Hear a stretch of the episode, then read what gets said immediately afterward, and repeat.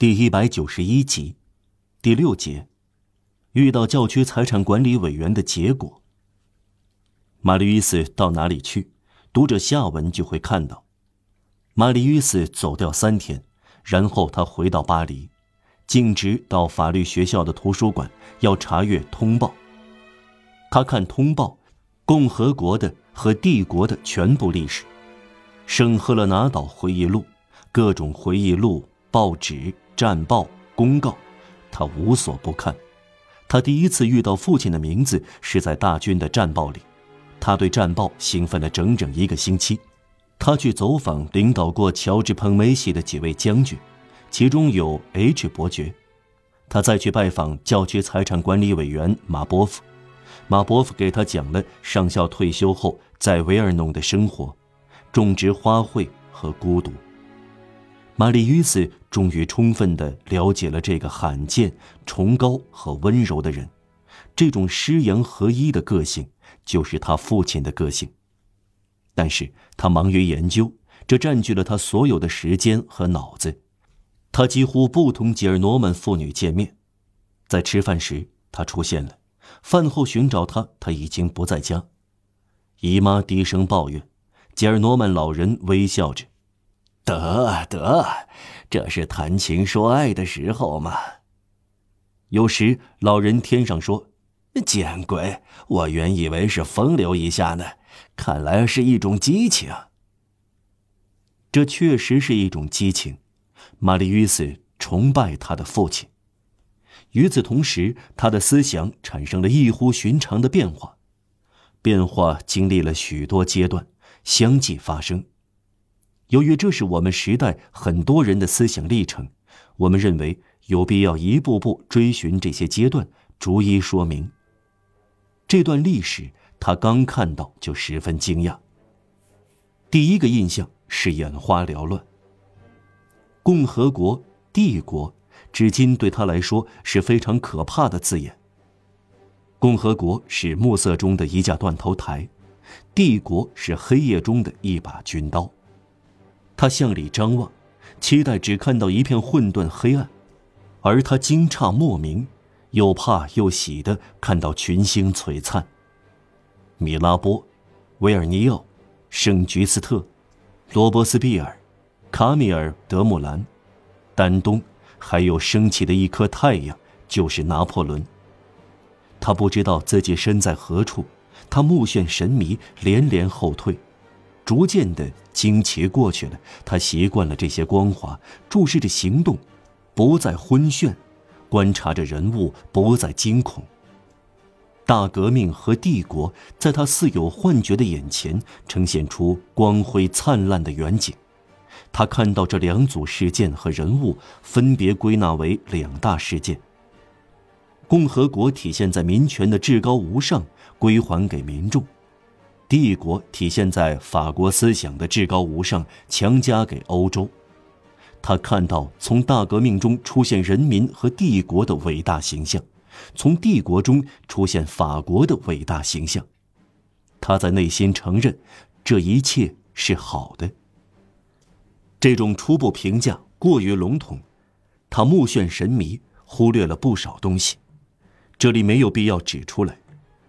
我们看到的是一个人思想前进的状态，进步不能一蹴而就。这话对上文和下文发生的事都能包括。然后我们继续说下去。于是他发现，至今他并不了解他的国家，就像不了解他的父亲一样，他两者都不认识。他像是有意让一层夜幕蒙住了自己的眼睛。如今他看清楚了，对祖国他赞美，对父亲他崇拜。他充满了悔恨和内疚，他绝望的想，他心灵里的一切现在只能向坟墓诉说了。哦，如果他父亲还健在，如果他还有父亲，如果天主出于同情和仁慈允许他父亲还活着，他会跑过去，他会冲过去，他会对父亲喊道。父亲，我在这里，是我，我的心同你一样，我是你的儿子。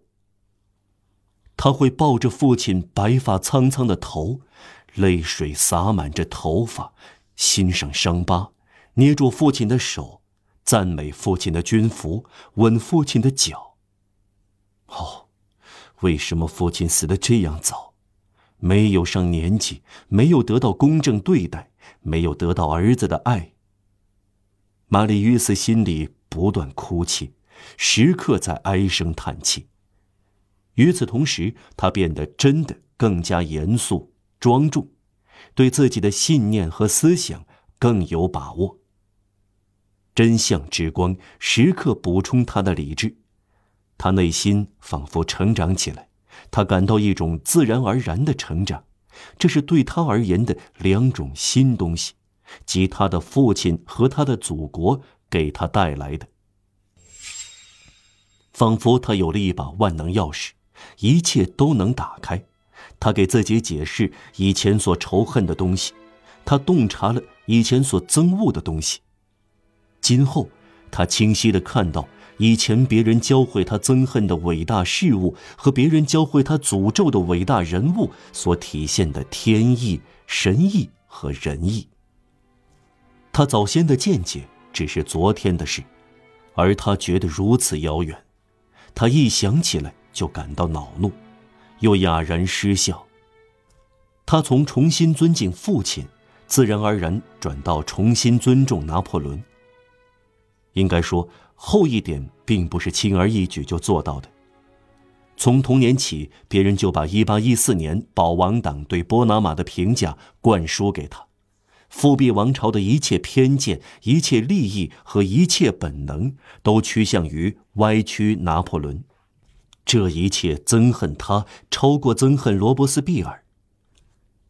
他相当巧妙的利用了民族的疲惫和母亲们的怨恨，波拿马变成了一种近乎神话中的魔鬼。上文指出过，人民的想象类似孩子的想象。一八一四年的保王党按此描绘波拿马，接连显现各种害人的面具，从可怕而不失伟岸。到可怕而变得可笑，从提拜尔到妖怪，因此谈到波拿马，只要泄愤，既可以抽泣，又可以忍俊不禁。玛丽·于斯对受到蔑称的这个人，脑子里从来没有过别的想法，这些想法同他固有的执拗结合起来，他身上有一个顽固的小人，憎恨着拿破仑。阅读历史。尤其通过文献和材料研究历史时，在玛丽·约斯眼中覆盖住拿破仑的幕布逐渐撕开了，他看到了蔚然壮观的东西，发觉至今他对拿破仑和其他一切都搞错了。他一天天看得更清楚，他慢慢的、一步步的，开始近乎不情愿，然后入迷了，宛若受到不可抗拒的迷惑。先是攀登幽暗的台阶，继而是隐约照亮的台阶，最后是那热情奔放的、光辉灿烂的台阶。有一夜，他独自待在屋顶下的小房间里，他点燃了蜡烛，他在打开的窗旁，手肘支在桌子上看书，各种各样的幻想从天而降，融入他的头脑。黑夜有奇妙的景色呀。传来低沉的响声，却不知来自哪里。只见比地球大一千两百倍的木星，像火炭一样灼灼闪光。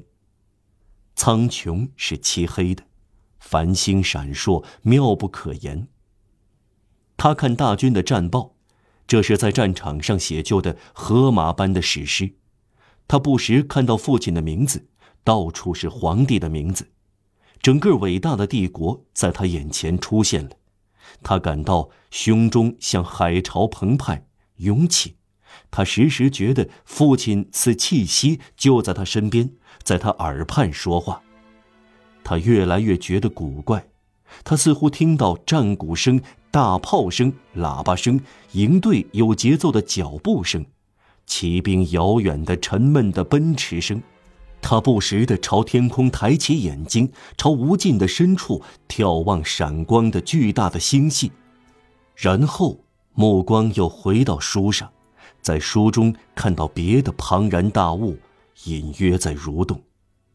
他的心揪紧了，他冲动起来，颤抖着，喘息着。突然，他不明白身上发生了什么，顺从着什么站了起来，向窗外伸出双臂，凝视黑暗、寂静、昏黑的无限、永恒的无边无际，喊道：“皇帝万岁！”